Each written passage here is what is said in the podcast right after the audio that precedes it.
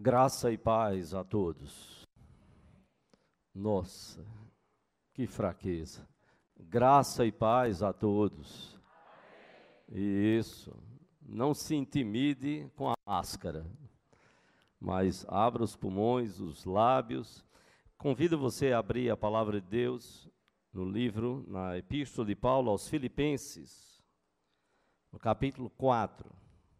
Epístola de Paulo aos Filipenses, no capítulo 4. Quero pedir que você nos acompanhe silenciosamente na leitura da palavra de Deus, dos versículos de 10 a 20. Filipenses, capítulo 4, os versículos de 10 a 20. Eu queria só confirmar com se tem alguém do departamento infantil, se as crianças vão estar saindo.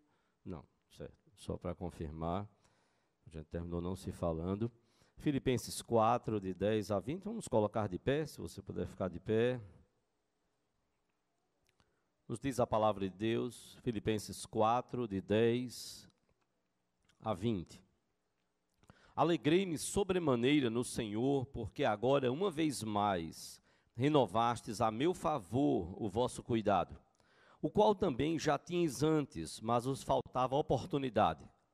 Digo isto não por causa da pobreza, porque aprendi a viver contente em toda e qualquer situação, tanto sei estar humilhado como também ser honrado. De tudo e em todas as circunstâncias já tenho experiência, tanto de fartura como de fome, assim de abundância como de escassez. Tudo posso naquele que me fortalece. Todavia fizestes bem, associando-vos na minha tribulação. E sabeis também vós, ó Filipenses, que no início do Evangelho, quando parti da Macedônia, nenhuma igreja se associou comigo, no tocante a dar e receber, senão unicamente vós outros. Porque até para Tessalônica mandastes não somente uma vez, mas duas, o bastante para as minhas necessidades. Não que eu procure o donativo, mas o que realmente me interessa é o fruto que aumente o vosso crédito. Recebi tudo e tenho abundância. Estou suprido, desde que Epafrodito me passou às mãos o que me veio de vossa parte, como aroma suave, como sacrifício aceitável e aprazível. E o meu Deus, segundo a sua riqueza em glória, há de suprir em Cristo Jesus cada uma de vossas necessidades. Ora, a nosso Deus e Pai seja a glória pelos séculos dos séculos. Amém. Vamos ler juntos esses dois últimos versículos, os versículos 19 e o versículo 20. Vamos ler juntos? E o meu Deus, segundo a sua riqueza em glória, há de suprir em Cristo Jesus cada uma de vossas necessidades Ora, o nosso Deus e Pai, seja a glória pelos séculos dos séculos. Amém. Amém. Vamos orar ao Senhor, vamos curvar a nossa fronte. Pai amado, nós te louvamos, ó Deus, pela bênção de estarmos reunidos. É graça do Senhor. Só na tua paz, que excede todo entendimento, podemos nos reunir, Senhor. Fruto da tua graça, fruto da tua paz a tua igreja é sustentada, está viva e operante, e ela não para. Louvado seja o Senhor por isso. Nós te bendizemos por este ano, que caminha para o seu término. Temos muito a te agradecer. Te louvamos por tantas bênçãos derramadas, pelos desafios que o Senhor nos permitiu e colocou diante de nós como igreja do Senhor espalhada sobre a face da terra. E te louvamos pelo que o Senhor fez está fazendo e continuará a fazer em nós, através de nós e apesar de nós, para o louvor da tua glória, para a edificação da tua igreja, para a salvação de vidas, conforme o teu plano eterno.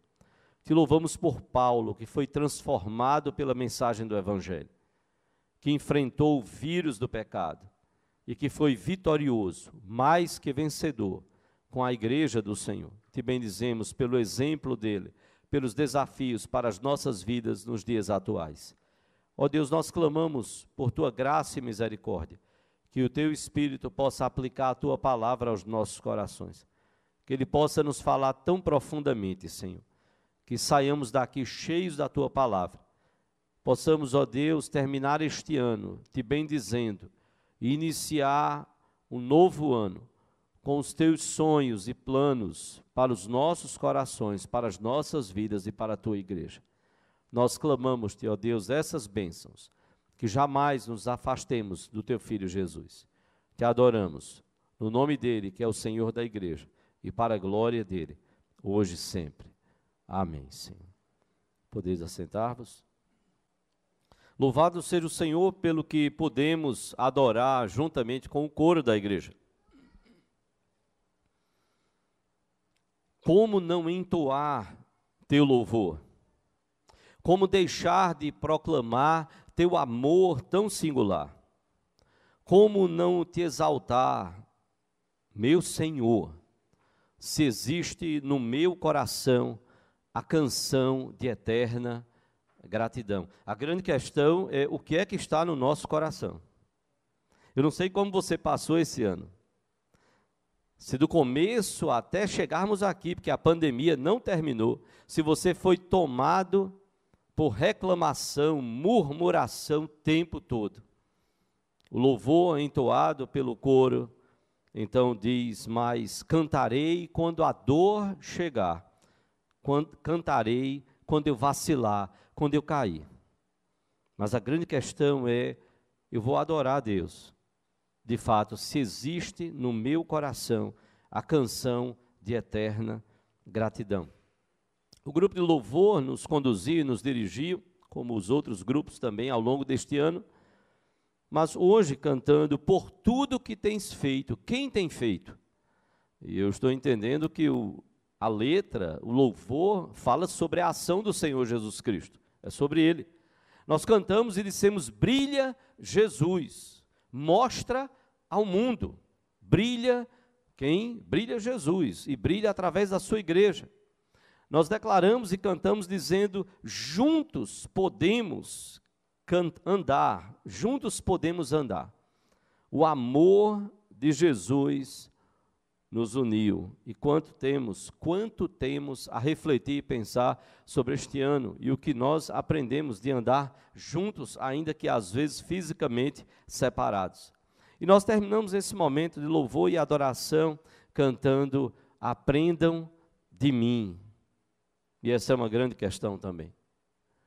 De quem nós estamos de fato aprendendo? Aos pés de quem nós estamos aprendendo? de quem nós aprendemos ao longo de todo esse tempo desafiador aí de pandemia. E antes que você olhe para o texto e diga assim: puxa, eu acho que a Covid pegou a mente do pastor Petrônio. Talvez ele está esquecido que ele pregou nesse texto no domingo 20 de dezembro. Talvez você nem lembre disso. Foi só há 11 dias atrás. E eu preguei exatamente nesse texto, mas dando um enfoque dentro daquilo que o apóstolo Paulo fala aqui, da grande gratidão do apóstolo Paulo para com a igreja de Filipos, pelo cuidado da igreja para com o seu pastor, para com o apóstolo Paulo. E Paulo então se derrama em gratidão aí a partir do versículo 10. Mas quando eu estava pensando sobre a mensagem de ano, de fato esse texto voltou ao meu coração. E voltou ao meu coração imaginando, olha, Paulo escreveu esse texto, como falamos há 11 dias atrás, há 10 dias atrás, no início dos anos 60. Ele estava preso, num momento de muita dificuldade. Imagina o que é estar preso, o que era estar preso naquela época. Não as prisões que nós temos hoje, com comida, com dormida e tantas outras coisas, que por mais difícil que seja, mas ainda tem algumas coisas que naquela época não tinha. Era uma igreja, a de Filipos, muito amada pelo apóstolo Paulo. Paulo escreve essa carta a uma igreja de amigos, de irmãos em Cristo, mas mais do que a formalidade de irmãos, era uma igreja de pessoas profundamente amigas, de relacionamentos muito profundos. Foi a única igreja que se associou e apoiou Paulo no seu trabalho missionário quando ele saiu ali da Macedônia, onde Filipos então ficava. Uma carta que é conhecida como Carta da Alegria, nós falamos isto há dez dias atrás. A carta da alegria, onde Paulo não cansa de dizer: alegrai-vos, alegrai-vos, alegrai. Ele repete isso constantemente. Mas a gente não pode esquecer que é alguém que fala de alegria quando estava preso, o que nos traz uma grande lição para o contexto que nós estamos vivendo. Nós não estamos presos, de certa forma, em masmorras, naquelas condições das masmorras ah, romanas. Não. Vivemos tempos de adversidade, de vários problemas, sim. E como a alegria, como nós precisamos ter alegria posta no Senhor. O maior perseguidor da igreja do Senhor Jesus Cristo foi transformado no maior pregador, apóstolo, pastor e missionário de todos os tempos. E a mensagem mais odiosa, mais odiosa para o apóstolo Paulo, se torna o mote de sua vida. Se torna o chavão encarnado na sua vida. Quando nós lemos, para mim, em Filipenses 1:21, para mim, talvez até você lembre, ou você tenha decorado, para mim o viver é Cristo e o morrer é lucro. Foi fraco o morrer. O morrer foi fraco. Vamos repetir. Para mim o viver é Cristo e o morrer é lucro. Diga com fé. É lucro. Morrer é lucro. E Paulo entendeu isso. Se é para viver, é para viver para Cristo. É para testemunhar de Cristo. É para falar do amor de Cristo. É para brilhar a luz de Cristo. E se morrer, estou no lucro. Vou para a glória. Deixo esta vida com as suas limitações e problemas. E nesse tempo de pandemia, depois de adiados, casamentos, tudo, eu quero voltar ainda a uma frase que usei no casamento de Samara e João Vitor. Mas quero deixar um pouquinho mais para frente aí. Como foi esse ano para mim e você? Como foi esse ano para o mundo? Quantos problemas nós enfrentamos? Alguém então disse que 2020 deveria ser esquecido. Um ano de hospitais lotados, cidades em alguns momentos desertas, a humanidade em pânico, abraços adiados, festas adiadas, formaturas adiadas, casamentos adiados. Quanto estresse. Como nós aprendemos de oração, de depender de Deus, de cuidar do coração do outro, de se colocar, tentar se colocar um pouco na dor do outro. Eu já estava casado há 30 anos, calma, filha, calma, tenha calma, isso acontece. Doidos para casar. Quem já está casado está tranquilo, já há 30 anos casado. Era até fácil dizer, calma. Também nós passamos por adiamentos não tão longos assim não às vezes tão desesperadores.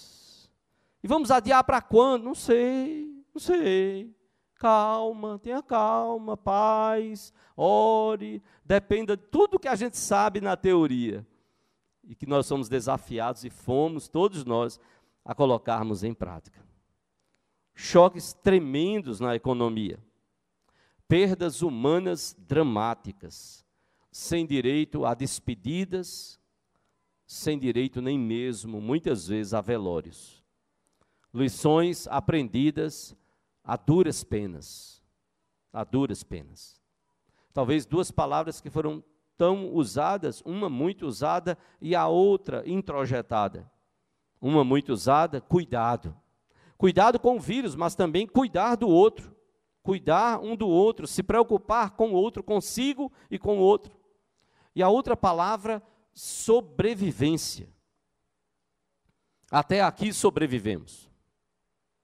A vacina, talvez o melhor remédio. Quem sonhou com Papai Noel passando com seu trenó em cima da sua chaminé, talvez muita gente pediu vacina. Disse: Não quero nada, não, eu quero vacina. Eu quero ser furado, eu quero vacina, que eu não aguento mais esse negócio, essa paranoia. Não, não, eu quero vacina.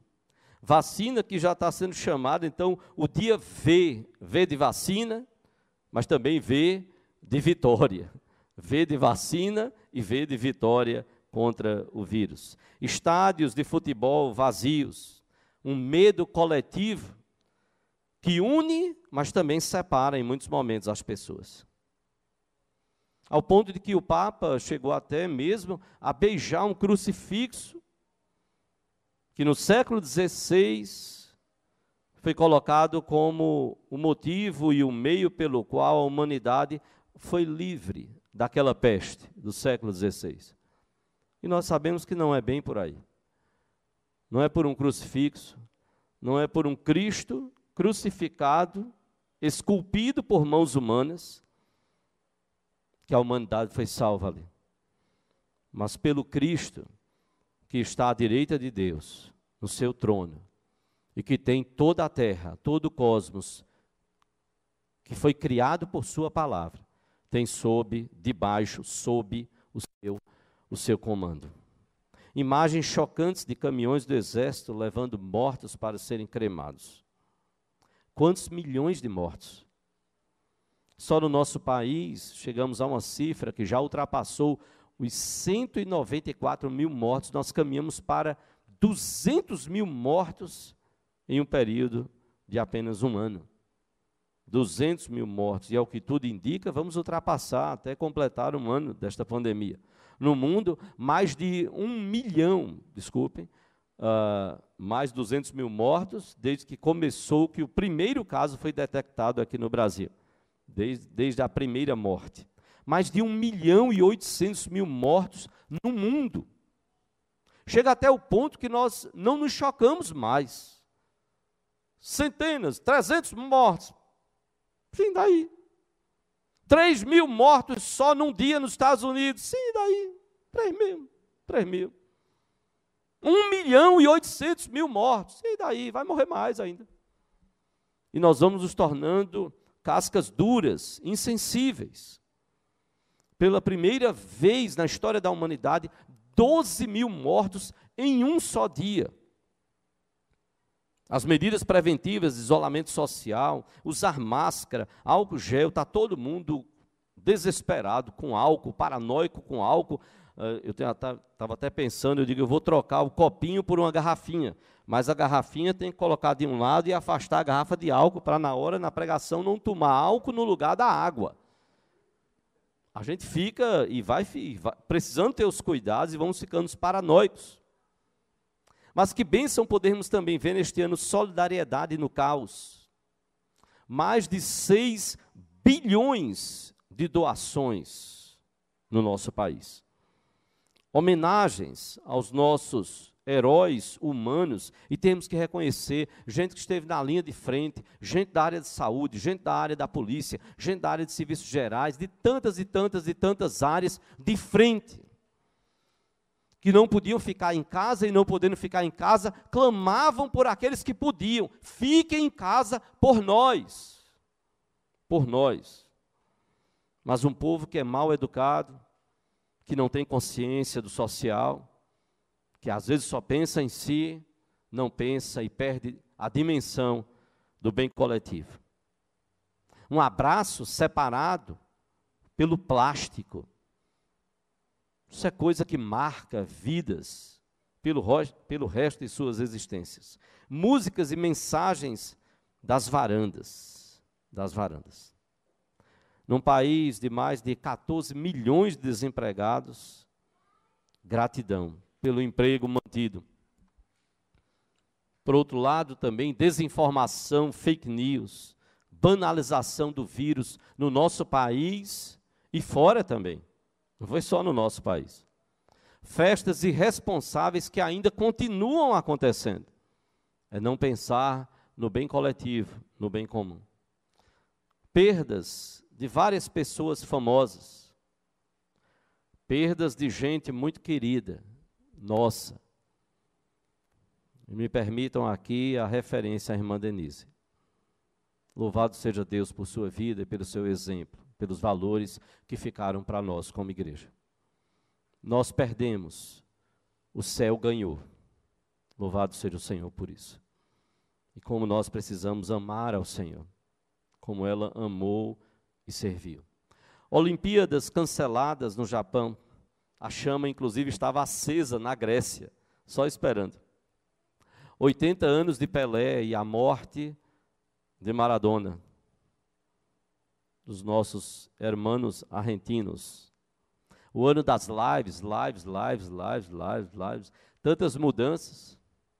Pastor, tem que fazer o Instagram. Ô, meu irmão, eu não queria esse negócio, não. É, é tanto negócio que hoje em dia você, se você não tomar cuidado, você não tem nem tempo de orar.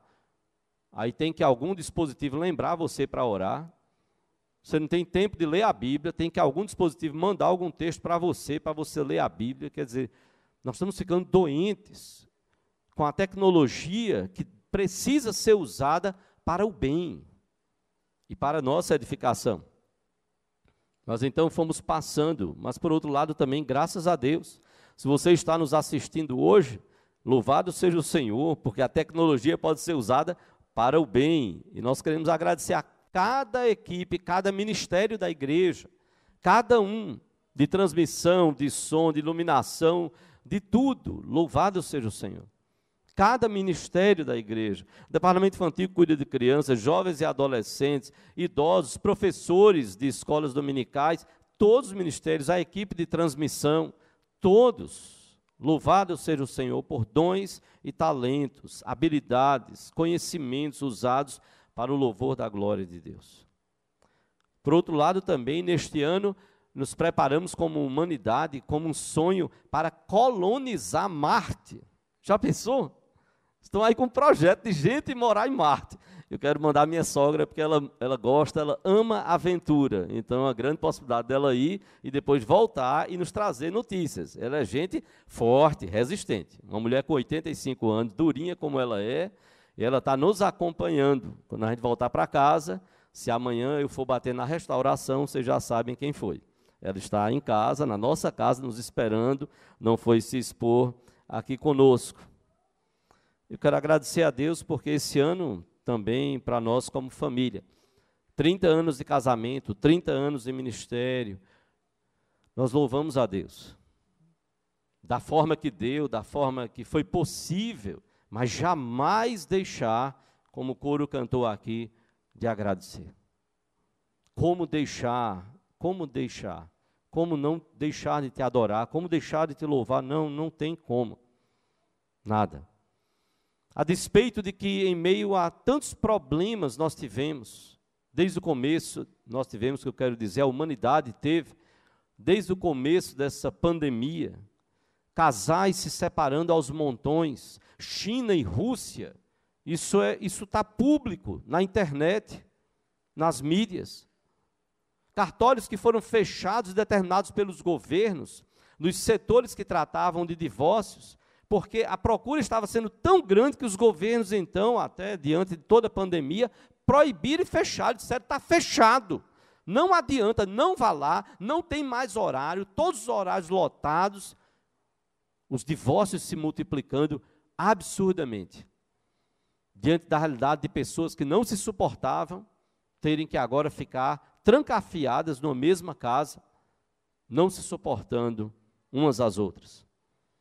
Na internet, um aumento da pesquisa sobre divórcio chegou a 5 mil por cento de aumento. A pesquisa sobre divórcio. Veja a que ponto chegou. Feminicídio a cada 30, a cada hora, 33 mulheres sofrendo abuso e violência no nosso país. Quantos problemas nós temos? O que é público e notório, que coisa triste. A deputada Flor de Lis, 53, 55 filhos, um esposo assassinado e o testemunho de ser uma pastora. É isso ser pastor? É isso ser pastora? É isso ser líder na igreja do Senhor Jesus Cristo? Não, não pode ser assim. Algo que talvez você já esqueceu. No futebol, o Salgueiro foi campeão de Pernambuco, não sei sobre quem, mas foi campeão. Isso está registrado aí. Náutico Esporte, ameaçados de cair, vai cair no próximo ano. Santa Cruz, destinado à glória. Da C para B, para A, depois para Libertadores e Mundial de Clubes. Não custa nada sonhar. E não paga para você sonhar e divulgar seu sonho. A pandemia cortou muitos sonhos, deixou muitos sonhos pelo meio do caminho pesadelos e sonhos, talvez adiados para 2020. E eu fiquei chocado com algumas coisas que vi sobre como você entrar bem para este ano de 2021. Como entrar bem para esse novo ano? E aí eu quero então perguntar, você basta responder no seu coração. Você tem na sua casa alho e sal grosso? Eu gosto muito de alho e sal grosso, nosso genro deixou lá, porque era de um churrasco, não deu certo, não sei o que, ficou lá o pacote de sal grosso, está tudo lá na casa. Para depois dizer, o pastor estava dizendo que não era por ali, mas na casa dele. Tem, tem alho? Tem. Tem sal grosso? Tem. Não para essa finalidade. Porque então alguém dizia, isso chupa as energias negativas. Não sabia disso. Quer dizer que sal grosso e alho chupam energia negativa. Canela traz prosperidade. Tem canela desde que, me, desde que começou a pandemia minha sogra inventou de fazer antes um pouquinho é, o munguzá, que é uma delícia, e aqueles pauzinhos de canela. Tem canela também lá em casa, mas não por superstição. E folha de louro. O culto deve terminar às 10 horas, dá tempo talvez de você tentar correr para algum supermercado. Folha de louro atrai boas energias. E eu fiquei pensando, meu Deus, é isso entrar no novo ano? É isso que a Bíblia nos ensina? Com certeza não quadros, dê uma olhada nos quadros na sua casa. E eu fiquei pensando, rapaz, já não basta a paranoia de um vírus. Então eu fiquei imaginando que amanhã talvez nós tenhamos lá no condomínio alguns quadros jogados fora. Porque então alguém orientou isso na mídia, dizendo: olha, se você tem quadros com plantas, ótimo para a sua casa, que harmoniza o ambiente. Agora, se tiver pássaros, não. Pássaro não, pássaro só coloca para cima só o, só o homem da casa. Os homens do sexo masculino ficam legais quando tem pássaros, só dá o destaque. Então a mulher fica para trás e, e o homem é destacado. Então amanhã deverá ter alguns quadros de sobre pássaros. Se tiver bonito, eu pego, porque não tem isso. Para mim, não é isso que vai ajudar o homem ou a mulher a viver bem, a harmonizar, nada disso. Cor da roupa. Se você está de branco e você não está nos acompanhando, troque sua roupa. Você está com a cor errada. Você passou vários anos usando branco, mas foi dito então hoje que a cor é verde. Então você sonhou com branco, o seminarista está meio esverdeadozinho, não sei se é fome esperando jantar ou outra coisa. Mas vejam, eu quero, eu coloquei tudo isso primeiro para que a gente pense o ano que nós tivemos. Depois, como a sociedade encara a vida. E como igreja, nós temos uma responsabilidade tão grande de, de fato, fazer aquilo que está na palavra que nós cantamos. Brilha Jesus, mostra ao mundo. E tem que ser através de cada um de nós. Não precisa ser um crente grosso, chato, intrometido, não, mas amoroso, zeloso que cria oportunidades e que pede a Deus oportunidades para dizer: olha, a vida não é assim. Se você olhar para a Bíblia e olha que tem cristãos, pessoas se dizendo cristãs, mas que na hora de praticar está totalmente errado. Se você tem Jesus, você tem tudo. Se você vive na palavra de Jesus, a Bíblia, você tem a sabedoria para a vida na terra e para a vida eterna. Se você tem Jesus, repito, você tem tudo. E se você de fato vive na palavra de Jesus, na Bíblia, você tem sabedoria para a vida na terra e para a vida eterna. E aí eu volto à frase que nós usamos no casamento de Samara e João Vitor. Pastor Valmir Soares, no meu casamento de Solange, Ele então falou sobre um filósofo existencialista. No pós-guerra, depois da Segunda Guerra Mundial, o mundo entrou em crise. E filósofos então, e começa então uma teoria e um grupo no meio da filosofia chamado de existencialismo, uma tendência, o existencialismo filosófica. Que dentre outras coisas entendia que, em outras palavras, o homem é a medida de todas as coisas, é a partir dele. Não adianta sonhar com um futuro que você não conhece, você não tem como mexer no passado, então é o hoje. E você, homem, ser humano, você é o que existe. É você que é palpável. Então, despreza-se até a ciência, despreza-se a fé, porque o que vale é você, é você, o homem, como medida de todas as coisas. E esse existencialismo chegou numa crise, e daí existencial, existencialismo, que chegava a dizer que o homem é uma bolha vazia. Sabe o que é que você é, na visão existencialista? Dizia então um filósofo existencialista: o homem, veja que coisa linda para um final de ano. O homem é uma bolha vazia flutuando no mar do nada. Olha que lindo. Hã? Esperançoso, não? O homem é uma bolha vazia flutuando no mar do nada. Uma humanidade perdida no pós-guerra.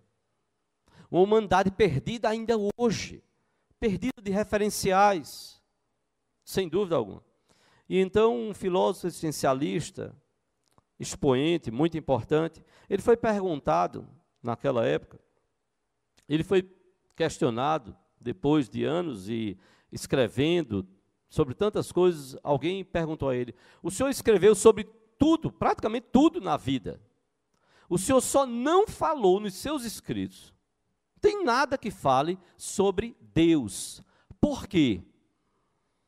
E então aquele filósofo olhou para aquele que o questionou e respondeu: Bom, na fita do meu casamento, o, o filmador daquela época era quando estava começando aquelas filmagens de VHS, aquelas fitas, aquele negócio todo, e a gente feliz da vida, ó, nosso casamento está sendo filmado. E aí ele cortou a resposta. Ele cortou a resposta. E a gente ficou sem a resposta na fita. Eu gravei porque eu estava prestando atenção à mensagem do pastor Valmir. E o pastor Valmir disse: então o filósofo olhou para aquela pessoa que o questionou, porque ele não tinha falado nada sobre Deus, os seus escritos, e ele disse: o filósofo, então, existencialista, disse: Eu não falei nada sobre Deus, porque Deus, para mim, não faz a menor diferença. Veja que crise existencial do ser humano, e pregada pelo existencialismo. Deus para mim não faz a menor diferença.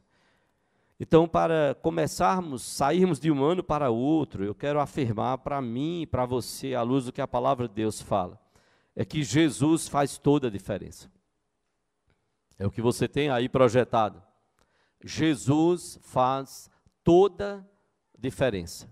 E o que é que o apóstolo Paulo, ele que perseguiu a igreja, ele que foi transformado pelo poder do Senhor Jesus Cristo, o que é que o apóstolo Paulo nos apresenta neste texto, mostrando a sublimidade, a beleza do Senhor Jesus Cristo? E olha que a gente fala tanto de Jesus, Jesus para cá, Jesus para lá, Jesus para cá, Jesus, mas na hora da dificuldade, aí a gente tem que perguntar: onde está aquele meu Jesus, sobre o qual eu falei tanto?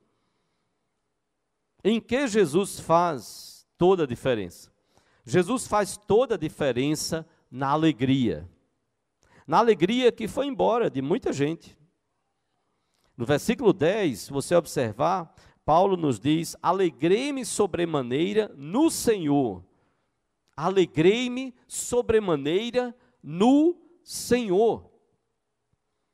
Paulo está dizendo: Olha, eu tive uma alegria tremenda e tenho e esta alegria não é uma alegria simples, qualquer, não é uma alegriazinha passageira. Há um regozijo, há uma exultação, é uma alegria que está explodindo dentro do meu coração. Alegrei-me sobremaneira e esta alegria está no Senhor, no Senhor Jesus Cristo. Lembre-se, Paulo escreveu isso, ele estava preso. Por várias vezes nesta epístola, ele disse à igreja: alegrai-vos, alegrai-vos, alegrai-vos. Se Paulo estivesse hoje aqui, poderia estar nos dizendo, irmãos, alegrem-se. Alegrem-se no Senhor. Os dias foram difíceis, problemas, perdas, lutas, dificuldades, mas alegrem-se. Era um Paulo aprisionado que estava ensinando a igreja. Alegrem-se no Senhor, coloquem a alegria de vocês no Senhor. Nós não negamos as dificuldades, Paulo não nega. Se você olhar lá 2 Coríntios capítulo 11, você vai ver uma lista de sofrimentos pelos quais Paulo passou. É o mesmo Paulo que lista aquelas dificuldades para que a igreja de Corinto conheça, 2 Coríntios capítulo 11. É o mesmo Paulo, ele não está triste, ele não está com raiva de Jesus, porque sua vida se tornou muito difícil depois que ele foi convertido ao Evangelho. Ele está escrevendo aos Filipenses dizendo: alegrai-vos. E Paulo nos diz no versículo 11: Aprendi a viver contente em toda e qualquer situação. Aprendi a viver contente em toda e qualquer situação para que a igreja não achasse que ele estava reclamando das dificuldades, dos problemas, porque Paulo estava agradecido pelo cuidado que a igreja estava tendo com ele, aprisionado. Então ele diz: Olha, eu estou dizendo isso, não é por conta de todo esse cuidado de vocês comigo, não. Porque mesmo que eu não tivesse o cuidado da igreja, eu estaria contente no meu Senhor. A minha alegria, ela não está dependendo da igreja. A minha alegria depende da minha relação com o meu Senhor. Paulo não está sendo grosseiro com a igreja, ele agradece pelo cuidado da igreja. Mas ele quer alertar a igreja para dizer: olha, cuidado. Porque quando toda a sua alegria está nos homens, quando toda a sua alegria está na igreja, quando os homens falham, você vai lá para baixo. Quando a igreja, entre aspas, falha na sua visão, você vai lá para baixo. E Paulo tem experiência também de problemas com algumas igrejas. Então ele diz: olha, minha alegria está no Senhor. E é maravilhoso quando nós podemos viver assim. Porque em meio às lutas e às dificuldades, nós aprendemos que Jesus faz toda a diferença na alegria. Alguém escreveu um texto muito interessante, postou no zap, e eu anotei algumas coisas que me chamaram a atenção. E o texto dizia: Este ano foi ótimo. Aí você pode dizer: é um doido. Então ele não estava aqui. Ele estava em Marte, já estava vivendo lá em Marte, ou na Lua, em outro lugar. Como é que esse ano foi ótimo? E aí dizia a pessoa: no ano, no ano da morte, eu estou vivo. No ano da doença, estou saudável. No ano da escassez, não faltou pão na minha mesa. No ano da queda, eu estou em pé. No ano do medo, eu estou confiante. No ano dos desastres, eu permaneci em segurança. Sendo assim, eu afirmo sem medo de errar que este foi um ótimo ano, pois eu tenho um grande Deus. Quando o mundo inteiro está à deriva, nosso barco está navegando e não afundou, e não foi por nossa força, mas pela graça de Deus. Então, agradeçamos a Deus e vamos seguir em frente. Só podemos dizer isso quando Jesus faz toda a diferença na alegria. Mas não só Jesus faz toda a diferença na alegria. Jesus faz toda a diferença também na força. Na força que as pessoas procuram para superar as dificuldades, os problemas pelos quais nós passamos. Olhe como Paulo fala aqui no versículo 13. Paulo diz, um versículo que a gente conhece tão bem: tudo o que posso naquele que me fortalece. Mas com fila não, tira a fila, Joãozinho. Tira a fila. Vamos dizer juntos? Tudo posso naquele que me fortalece. Eu já vi isso bonito é, em adesivo, em carro importado. Aí o cara bota lá, no carro importado. Tudo posso naquele que me fortalece. Não, eu quero ver na bicicleta. Eu quero ver no Fusquinha que está se acabando, do, dos anos 40. Tudo posso naquele que me. Porque não é só na hora que está num carro importado, não. É em todos os momentos, em todas as circunstâncias. Paulo está dizendo: olha, a minha força vem do Senhor.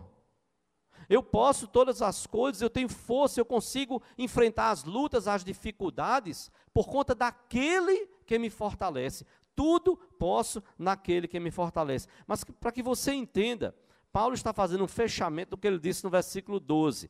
Por isso que eu vou fazer algo estranho, talvez, para você, mas é, eu vou ler no sentido inverso. Em vez de ler do 11 para o 13, escute agora a leitura do 13 para o 11. Tudo posso naquele que me fortalece. Volte agora para o 12. Tanto ser estar humilhado, como também ser honrado. De tudo em todas as circunstâncias, já tenho experiência, tanto de fartura como de fome assim de abundância como de escassez. Volte para o 11 agora. Digo isto não por causa da pobreza, porque aprendi a viver contente em toda e qualquer situação.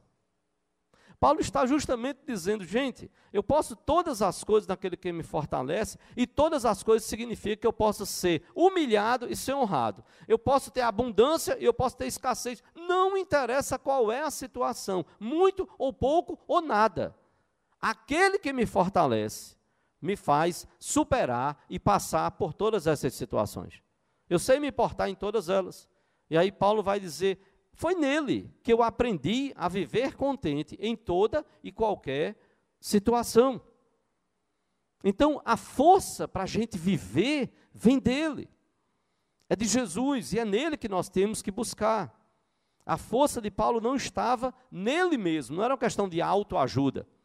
A força de Paulo não estava na igreja, muito embora a igreja pudesse ajudá-lo, e a igreja de Filipos fez isso. E Paulo agradece dos versículos 14 a 18. Eu não vou ler aqui, mas você pode depois ler e ver como Paulo é grato a essa igreja. Porque Deus usou a igreja para abençoar Paulo. Paulo agradece ao Senhor da igreja e à igreja do Senhor. E ele está dizendo: Eu posso todas as coisas, não é de mim. E ele está ensinando a igreja: Nós podemos todas as coisas, podemos cumprir a vontade de Deus nele, que nos fortalece. É Ele, Jesus, quem nos sustenta, quem nos faz encarar a vida, as lutas, as dificuldades, os desafios que nós temos e queremos fazer tudo isso à luz da Sua palavra. Não é a força de Paulo não estava em filosofia ou teologia, ou seja o que for. A força de Paulo estava nele. Tudo posso. A teologia pode ajudar, a filosofia até pode nos ajudar se ela estiver de acordo com o que a palavra de Deus ensina. Mas a força não está em nada disso. Paulo está dizendo: tudo posso naquele que me fortalece. É Ele que me fortalece. É Ele que me dá força para viver, para prosseguir. A força de Paulo estava naquele que disse: Eu sou a ressurreição e a vida. Quem crê em mim, ainda que morra, viverá. E todo que vive e crê em mim não morrerá eternamente. A força de Paulo estava, na, estava naquele que disse: Ide, portanto, fazer discípulos de todas as nações, batizando-os em nome do Pai, do Filho e do Espírito Santo, ensinando-os a guardar todas as coisas que vos tenho ordenado, e eis que estou convosco até a consumação dos séculos. Foi Jesus quem disse isso. A força de Paulo estava naquele que disse: Porque onde estiverem dois ou três reunidos em meu nome, ali eu estarei no meio deles. A força de Paulo foi a força do Senhor Jesus Cristo. Foi a força do poder de Jesus que derrubou Paulo do animal no caminho de Damasco, quando Paulo ia, então, com carta, com autorização, para perseguir os judeus que estavam se convertendo ao cristianismo. Foi essa força que transformou o coração de Paulo e que quer transformar o seu coração. Se você ainda não entregou a sua vida ao Senhor Jesus Cristo. Foi a força do Senhor Jesus, o seu poder, que fez de Paulo o seu maior apóstolo. É na força e no poder do Senhor Jesus que também nós, como igreja, somos mais do que vencedores contra a Covid e contra qualquer outra pandemia, porque, como Jesus disse, eu edificarei a minha igreja e as portas do inferno não prevalecerão contra ela. Nenhum poder pode vencer o poder do Senhor da igreja e que garantiu à sua igreja a vitória sobre a morte, sobre o mundo, sobre o diabo, sobre tudo, nele em Cristo Jesus.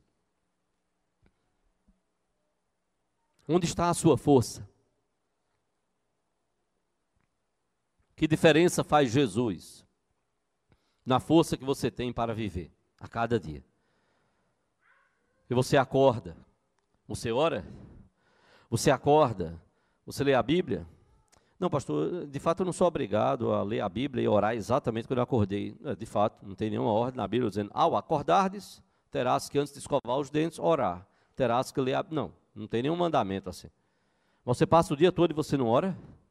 Você passa o dia todo e não lê a Bíblia. Ah, pastor, mas eu penso em Deus. Pensa em Deus quando leva uma topada, quando chega uma cobrança, quando vem o que? Algum problema. Aí você lembra que Deus existe. Então a sua força não está no Senhor Jesus.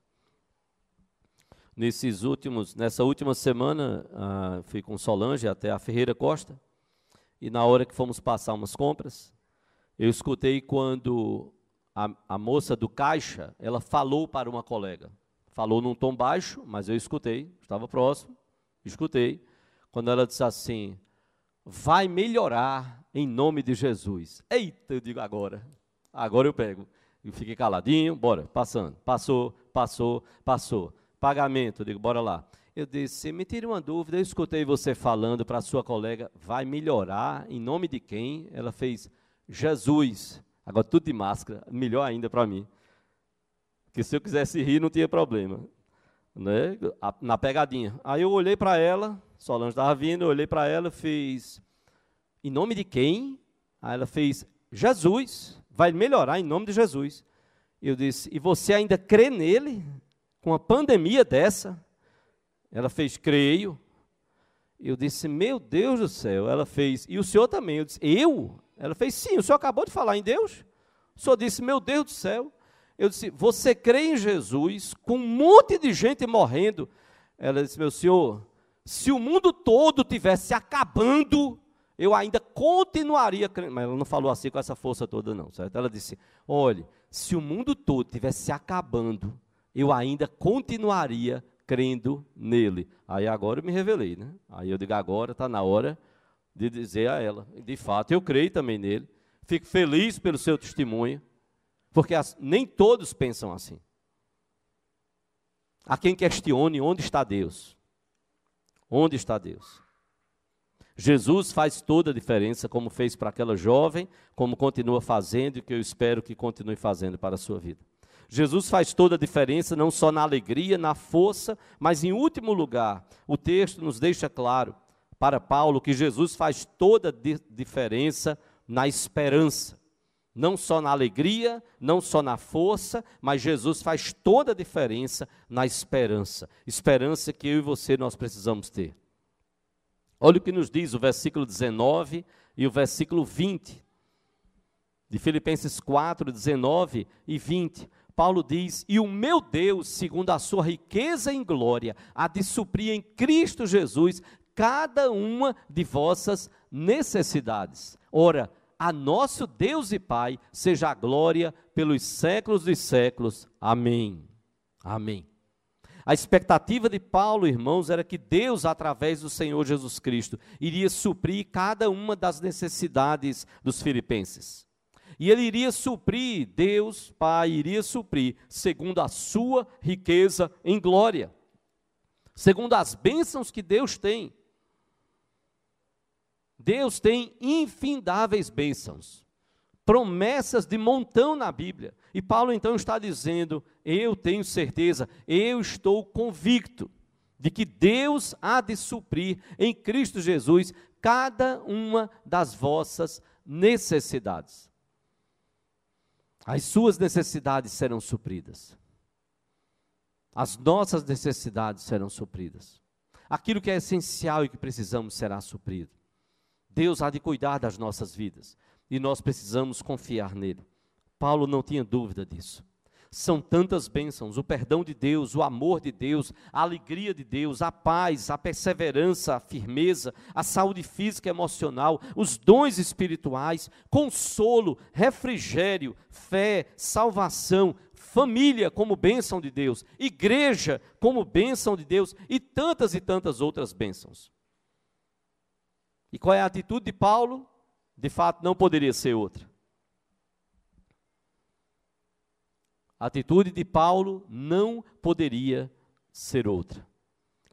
No versículo 20, Paulo então vai nos dizer, no versículo 20, Paulo vai nos falar: ora, a nosso Deus e Pai seja a glória pelos séculos dos séculos. Amém.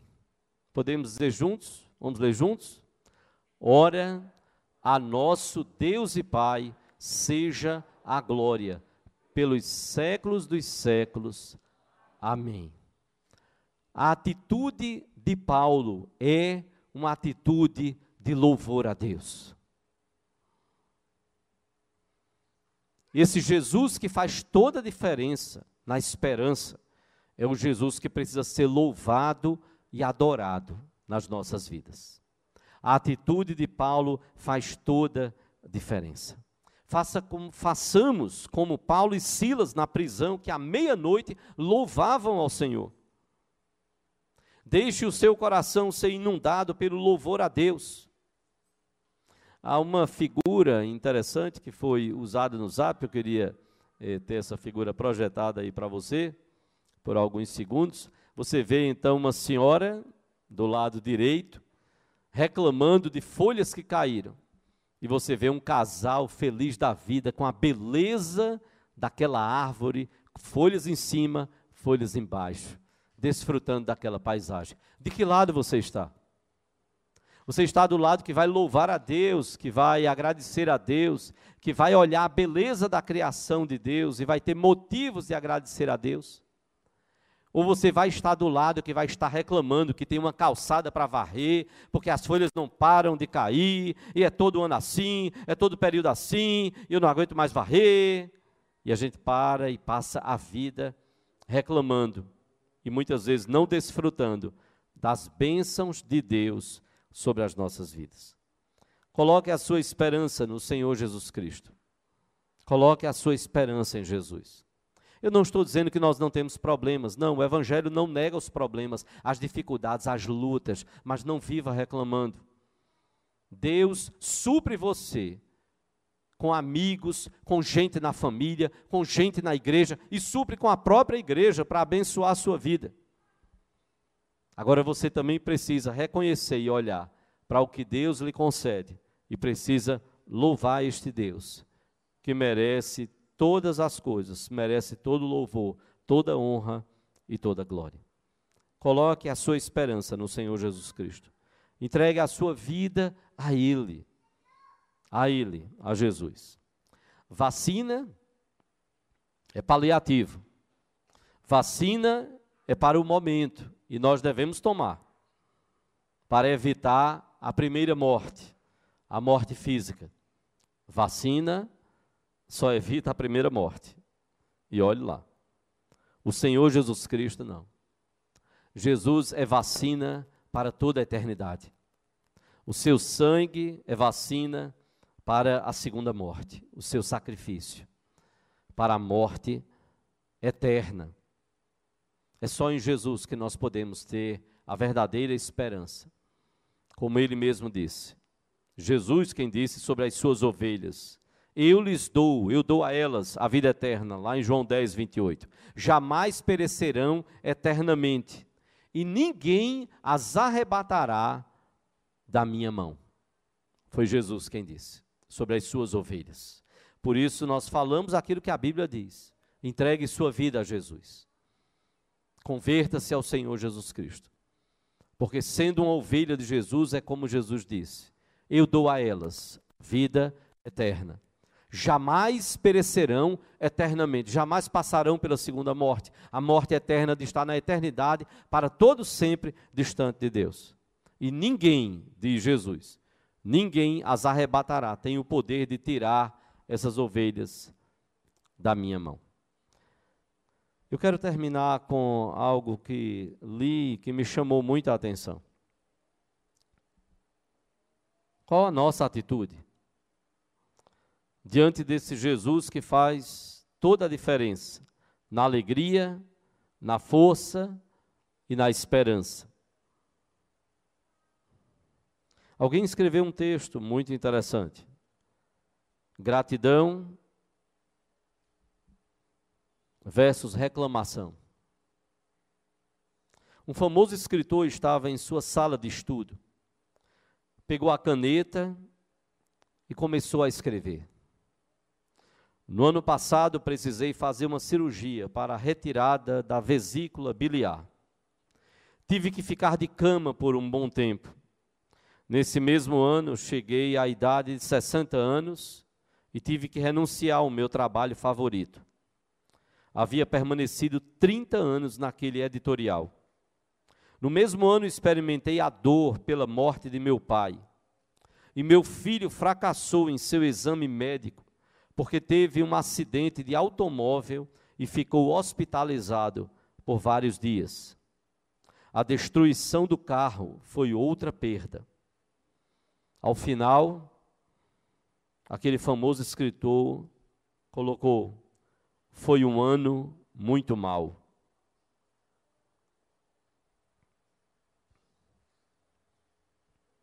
Como é que nós estamos olhando para este ano que está terminando, de 2020?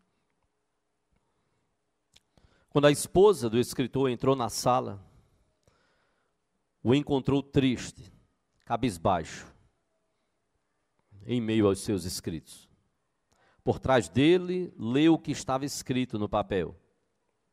Saiu da sala em silêncio e voltou com outro papel que colocou ao lado do papel do seu marido. Quando aquele escritor viu o papel dela, encontrou escrito o seguinte: No ano passado, finalmente me desfiz de minha vesícula biliar, depois de passar anos e anos com dor. Completei 60 anos com boa saúde e me retirei do meu trabalho. Agora eu posso utilizar meu tempo para escrever com maior paz e tranquilidade. No mesmo ano, meu pai, com a idade de 95 anos, sem depender de nada e sem nenhuma condição crítica, conheceu o seu Criador. No mesmo ano, Deus abençoou meu filho com uma nova oportunidade de vida. Meu carro foi destruído, mas meu filho ficou vivo, sem nenhuma sequela. Ao final, ela escreveu: Esse ano foi uma grande bênção. Esse ano foi uma grande bênção. Os mesmos acontecimentos, visão diferente. Se refletirmos bem, pararmos, nós temos muitos motivos para agradecer a Deus. Muitos motivos. Sempre há algo para agradecer. E nós precisamos refletir a oportunidade e a bênção que Deus nos dá de estarmos na história, vivos. Como sempre gostei de dizer, não questiono soberania divina. Não questiono. Louvo a Deus porque Ele é Deus e porque Ele é soberano e porque Ele faz o que Ele quer. Eu questiono responsabilidade humana. Aí questiono. Ah, porque Deus quis assim, vem cá. Ah, você não foi aprovado? Não fui não, pastor. Fui não. O senhor orou por mim? Orei. E você não foi aprovado por quê? Não, porque na verdade eu não estudei muito, né? Mas Deus quer, né? Deus é soberano, sim. Exato. E você é um irresponsável. Você é um irresponsável porque você não estudou, como dizia meu pai. Não conte com a minha oração. Se você não vai estudar, se você não vai ralar, se você não vai se dedicar, não me peça para orar, porque eu estou tentando a Deus. Então isso é responsabilidade humana. Temos que olhar para as oportunidades que Deus nos dá. E temos que viver de tal forma que a gente desfrute da soberania dele, do Senhor, e a gente responda: Senhor, muito obrigado. Como Paulo diz lá, eu trabalhei muito mais do que todos os outros apóstolos. E aí é como se Paulo tivesse um acordado Espírito de Deus que estava de fato inspirando ele ali. Todavia, não eu, mas a graça de Deus comigo. Exato, é Paulo que, como, para e diz: não, olha, para ninguém entender errado, não fui eu trabalhando sozinho, não. Eu estou na minha responsabilidade humana. Eu fui chamado para ser apóstolo dos gentios. Então eu tenho que pregar. Ai de mim se eu não pregar o evangelho. O Deus que é soberano me responsabilizou disso, pregar o evangelho. Então eu tenho que pregar. Então isso é a beleza da soberania de Deus e da responsabilidade humana. De como nós também respondemos a essa soberania e que Deus quer que nós possamos agir segundo a vontade dele. Que o Senhor Deus nos abençoe, que Jesus abençoe sua vida, que Jesus faça diferença, toda a diferença, porque Ele faz em toda vida cujo coração Ele é Senhor e Salvador. Jesus faz toda a diferença na alegria, na força e na esperança. Que o Senhor Deus nos abençoe.